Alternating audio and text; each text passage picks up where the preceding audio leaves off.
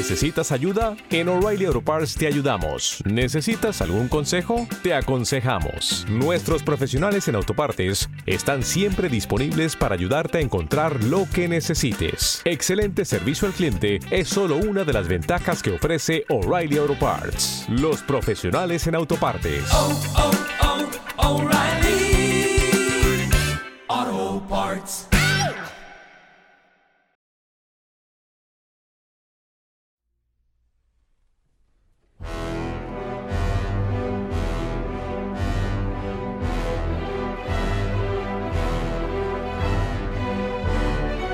Principio, el universo era un lugar oscuro y la Tierra no tenía forma. El caos era el gobernante de este entorno hasta que un dios entró a una tienda de música para comprar una batería. Hello, good man. I want like to buy a drum set. Ok, ok, lo pondremos en español para los que estudiaron en escuela de gobierno o bien para los que juegan Free Fire. Hola, buen hombre. Me gustaría comprar una batería. Sí, claro, 150 libras.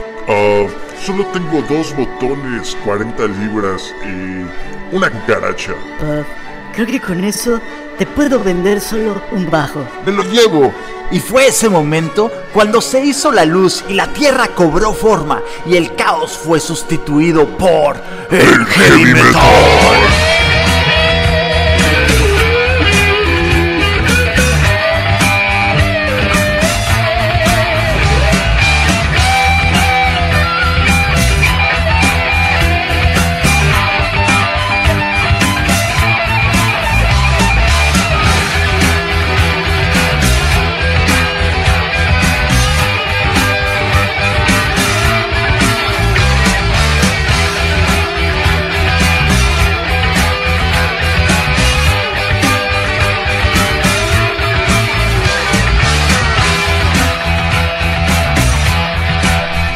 Creada en 1975 por el propio Steve Harris y por el guitarrista Dave Murray en el barrio obrero londinense de East End, fue bautizada con el nombre de un instrumento de tortura de la Edad Media. Bienvenidos a este primer episodio de lo que será la historia de Iron Maiden aquí en Hablemos de Metal. Acompañándome a mí, su servidor David Vadillo, el vampiro, en esta exploración de cómo se creó esta gran banda de culto. No sin antes, claro está, mencionar que Hablemos de Metal es traído a ustedes por medio de Hipocresy México y grabado en Hell Satan Studio, así como agradecer el apoyo de Iron Maiden Fans Internacional y de igual manera se les invita a seguirnos en todas nuestras redes sociales para compartir la pasión por la bestia con de todo México. ¿Qué digo todo México? De todo el mundo. Arranquemos.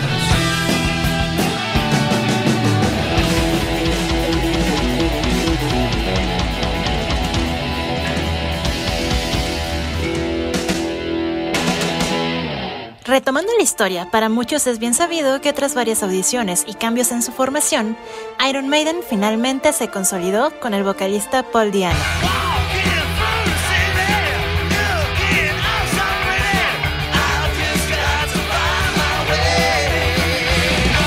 Los guitarristas Dave Murray y Dennis Stratton, el batería Clipboard, siempre bajo el liderazgo del bajista y el principal compositor Steve Harris. Luego de muchas fechas por todo el Reino Unido, en 1979 la banda publicó un EP llamado The Soundhouse Tapes.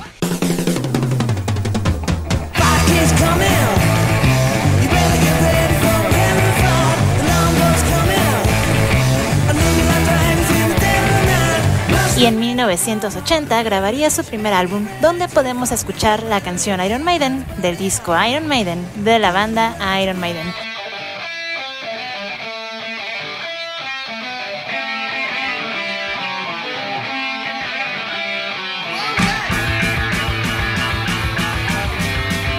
O lo que es más simple para no hacer tanto rollo ni tanta vuelta, su álbum homónimo. Pero para llegar a este punto y este disco, la banda tuvo que pasar por varias hazañas, vivencias y una que otra aventura más que los marcaría y es precisamente sobre eso en lo que nos centraremos durante este episodio.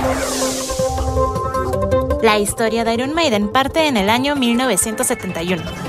Cuando Steve Harris, inspirado en bandas como Wishbone Ash, Thin Lizzy, UFO, Black Sabbath, The Tool, Genesis, King Crimson, Led Zeppelin, The Who y Deep Purple, entre muchas otras, adquirió su primer bajo, un bajo Fender Precision, por unas 40 libras esterlinas, dejando atrás la opción de comprarse una batería para la cual no contaba con el espacio suficiente.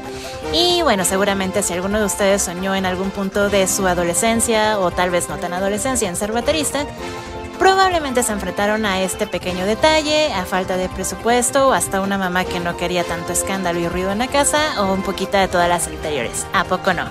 Mamá, ¿me compras una batería? ¡Ya te dije que no!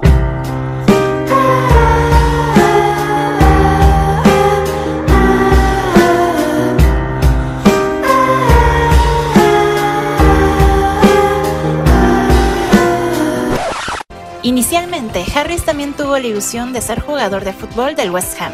Sin embargo, comenzó a dedicar todos sus esfuerzos a su gran otra pasión, que era la música. Esto condujo a la formación de una agrupación musical que se llamó originalmente Gypsy Kiss.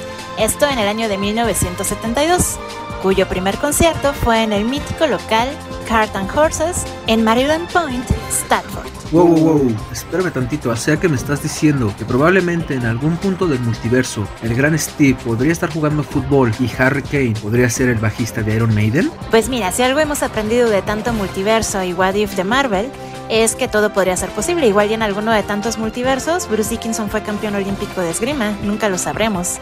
Pero, regresando a los datos importantes, volvemos a este punto de la historia, donde tras unos cuantos conciertos bajo el nombre de Gypsy Kiss, Harris decidió crear un proyecto al que llamó Smiler, cuyos miembros tenían algunos años más que él, lo que pues le sirvió para acumular algo de experiencia, nada tonto por supuesto, y pese a ello, él deseaba plasmar sus inquietudes como compositor en un mayor grado, y el resto de la banda se encargaba de rechazar sus composiciones porque las consideraban muy complicadas o muy complejas. Esto hizo que Harris renunciara a Smiler y se propusiera formar una nueva agrupación donde tuviera al mando toda la parte de la composición. De este modo, Harris fundó Iron Maiden el día justamente de Navidad.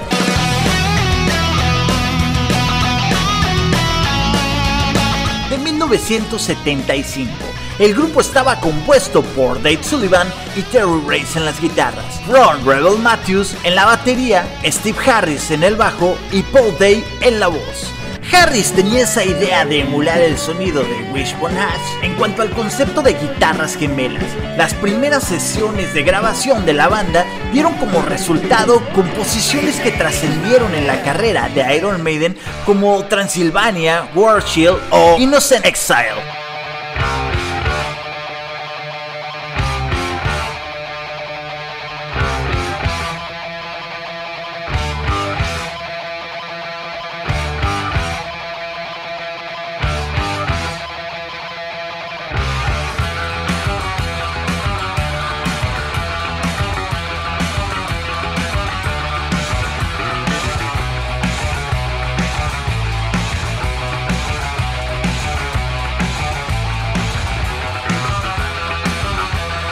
El primero de mayo de 1976 tuvo lugar el primer concierto de la banda en el Carol Horses, un pub muy popular del West End en Londres.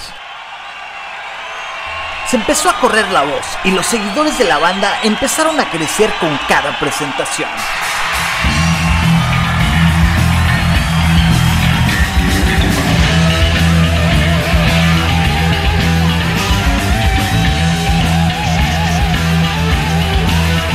Harris decidió el nombre de la banda al ver un instrumento de tortura en la película El hombre de la máscara de hierro. Quizá incluso muchos de ustedes la recuerdan. Era de esas películas que pasaban en el 7 una vez al mes.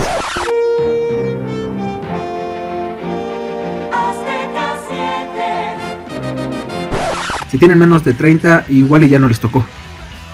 La doncella de hierro, en la película y en la Edad Media, se trataba de un ataúd de metal con docenas de clavos oxidados en su interior, colocados de tal manera que viendo una persona dentro y cerrándola, los clavos perforaban la piel de la víctima y los dejaban en ella, hasta que morían desangradas. Sin embargo, en medio de una presentación en el Car and Horse en Stratford, informaron a Harris que ya existía otra banda con el mismo nombre. De común acuerdo, los músicos decidieron no darle importancia al asunto y siguieron adelante con el nombre y con la banda.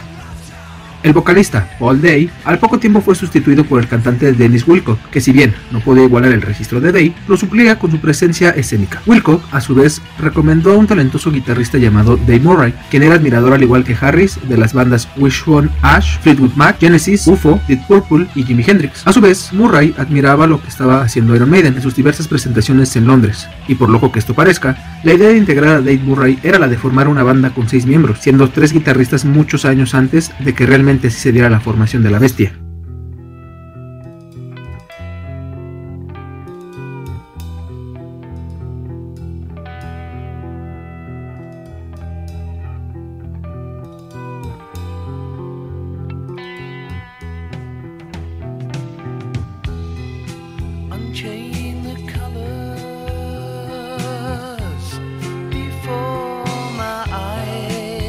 Contextualicémonos un poquito más. Ahora en 1976 el apogeo comercial del punk era bastante fuerte, a diferencia de la escena del rock que pues todavía estaba en una etapa de caída, por lo que los ingresos monetarios para la banda eran muy bajos, a pesar del gran éxito a nivel underground y de los seguidores que estaban teniendo. Ese fue justamente el motivo de la salida de Dave Sullivan y de Terry Reitz ya que cada uno de ellos recién había contraído matrimonio y debían de mantener a sus nuevas y respectivas familias.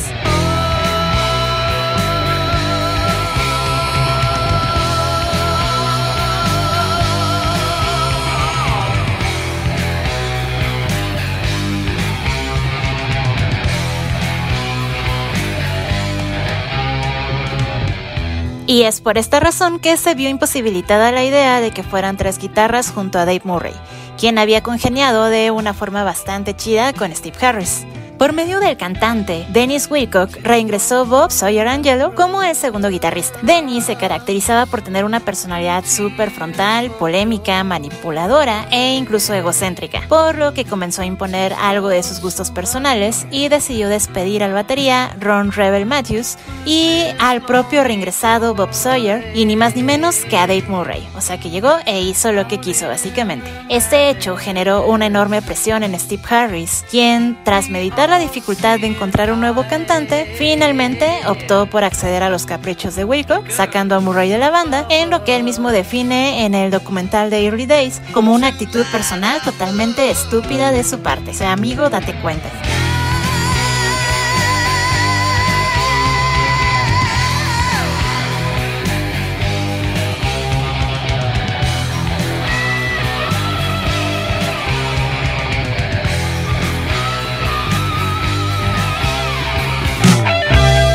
En 1977, Terry Wapram se integró a la banda en la guitarra, junto al excéntrico Barry Graham Burkis, más conocido como Thunderstick, en la batería, proveniente de la banda Samson. Harris decidió integrar a un tecladista llamado Tony Moore y finalmente en la primavera de 1977 el mismo Dennis Wilcott decidió retirarse de la banda tras un concierto y fue de esta manera que Steve Harris decidió prescindir de Moore y Thunderstick. El músico siguió insistiendo en conformar una agrupación sólida y contactó de nuevo con el baterista Doug Sampson, quien ya había tocado con él en Smiller, y con el guitarrista Dave Murray, quien terminó reemplazando a Terry Wapram.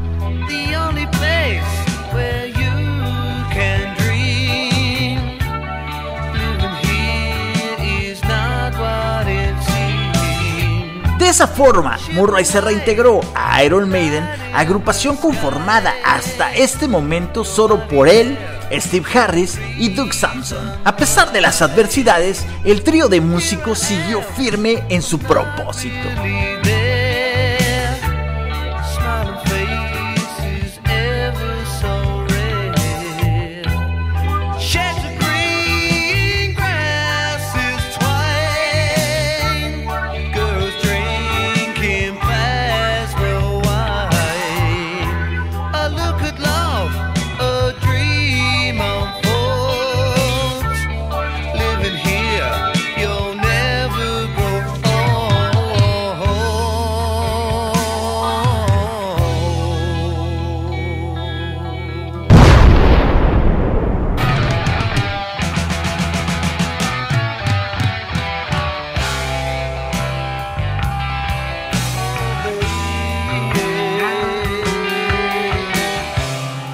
Compañero de Doug Samson recomendó al cantante Paul Diano, quien para entonces se encontraba en una banda llamada Bird of.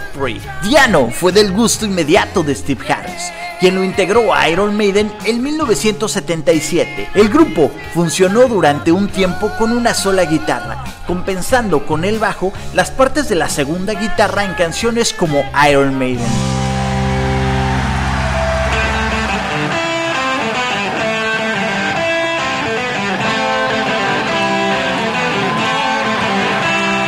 Durante este tiempo, casi la totalidad de las ganancias de la agrupación eran invertidas en escenografía, como por ejemplo la famosa máscara ubicada detrás de la batería de Doug Samson, la cual es una versión primigenia de la mascota Eddie the Hare, a quien sin duda le dedicaremos algún episodio completo más adelante. Estos fueron tiempos difíciles tanto para Harris como para sus compañeros. Eran los años del punk.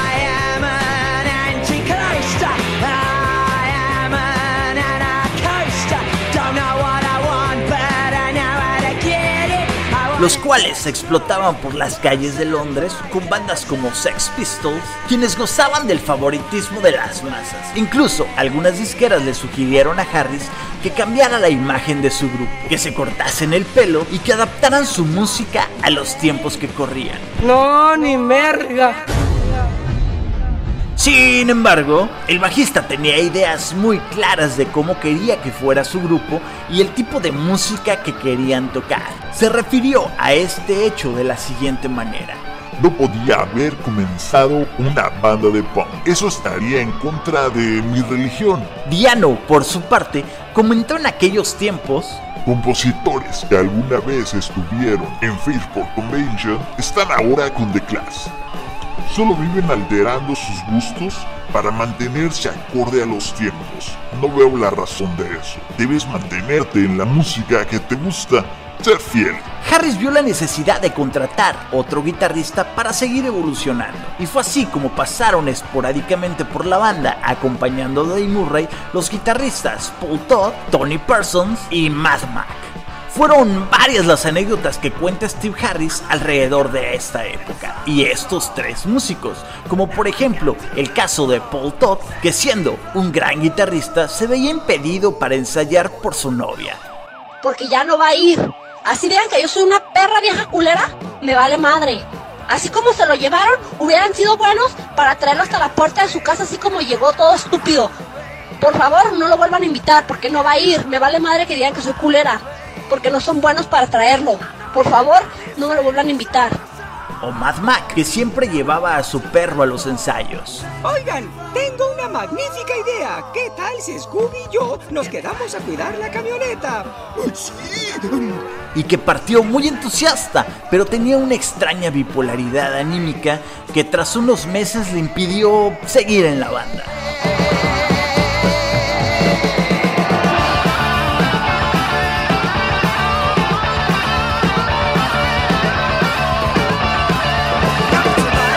En este punto de la historia, las giras por Gran Bretaña ya eran bastante extensas.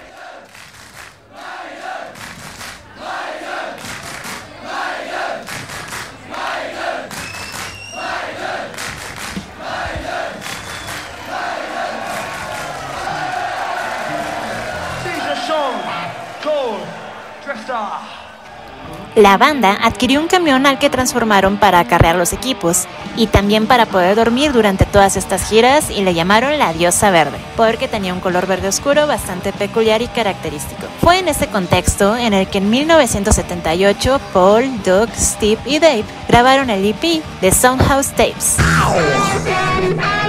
en los estudios de Spaceward en Cambridge, incluso durmiendo en el suelo de la casa de una enfermera que había conocido Paul Diano, ya que pues su camioncito no los resguardaba totalmente del frío y pues había que tomar otras soluciones. Después de haber vendido una gran cantidad de copias, quisieron llevarse a casa la cinta original para agregar algunos otros temas a la grabación, pero cuando fueron a retirarla se enteraron que el máster había sido borrado, quedando solo el cartucho QIC, que es lo que al final resultó como The Soundhouse Tapes. Imagínense todo lo que se pudo haber perdido y que tal vez nunca descubriremos.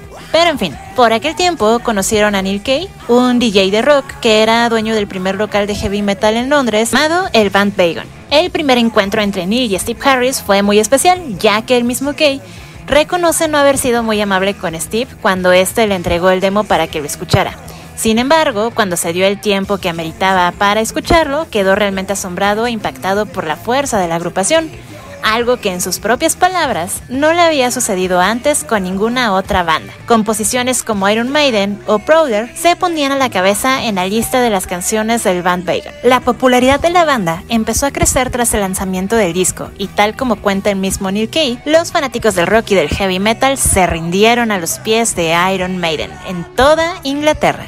Poco tiempo después, inició la asociación con el manager Rod Smallwood, quien escuchó las canciones de la banda, igualmente se sorprendió de una manera bastante grata y los invitó a un par de conciertos en el Windsor Castle de Harrow Road, en el Sound de Hammersmith. Sin embargo, la calidad del grupo, la presencia contestataria y la respuesta que generaba en la audiencia de la época, que incluso ya era bastante más fuerte que el de las propias bandas punk de moda e imperantes, les trajo algunos problemas en algunos locales, en los que se les prohibió de plano tocar por toda la algarabía que generaban. Pero los problemas venían apenas, en especial a manos de Paul Diano. De hecho, la segunda vez que Rod Smallwood se dispuso a ver a la banda en vivo, Paul había sido arrestado por la policía. ¡Atrás por su propia seguridad! ¡Suéltenme, putos policías de mierda! ¡No me toquen! ¡No saben quién soy! ¡Suéltame! ¡Espérame, Nicola! ¡Espera que salga de la cárcel! teniendo que ser el mismo Steve Harris quien asumiera el rol de cantante y bajista por esta noche.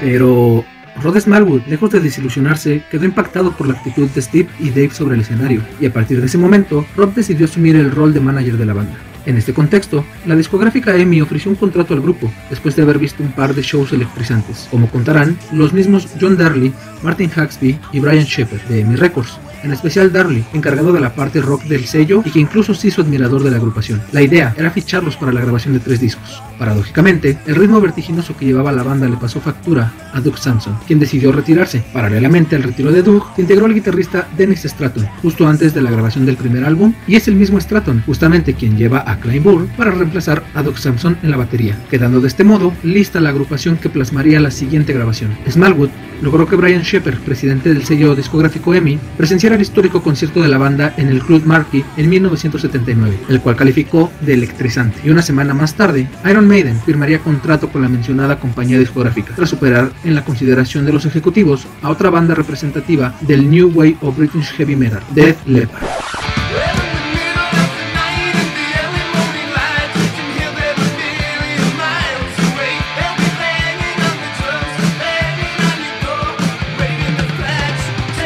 En diciembre de 1979, la banda grabó su primer larga duración, Iron Maiden.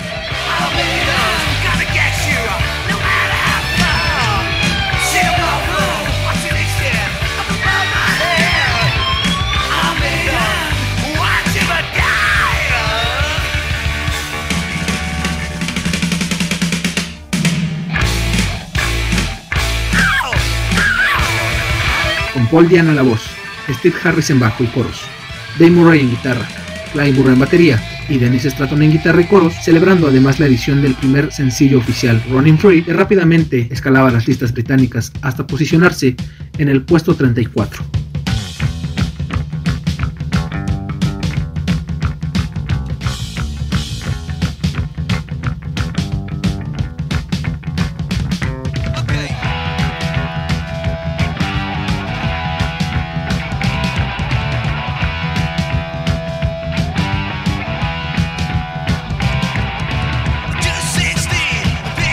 Pero este disco, titulado de la misma manera que la banda, será tema de conversación para la próxima semana en nuestro segundo episodio dedicado a la doncella de hierro. Así que vayan apretando sus palomitas, sus refrescos, esas troopers bien frías y si eres fan de Ronaldo pues tu botellita de agua. Y no te pierdas el siguiente episodio de Hablemos de Metal. Con mucha emoción nos despedimos por hoy con las voces invitadas de José y Araceli, además de su servidor David Vadillo, el vampiro, en voces y controles. Tras los arreglos y la producción de este podcast, agradecemos al equipo de Hell Satan Studio y a Hypocrisy México. Hasta la próxima semana. Pero esperen, esperen, antes de que se desconecten, ¿qué les parece si les dejamos una rolita más completa de Iron Maiden de estos inicios llamada Burning Ambition que seguramente casi nadie conoce? Nos vemos.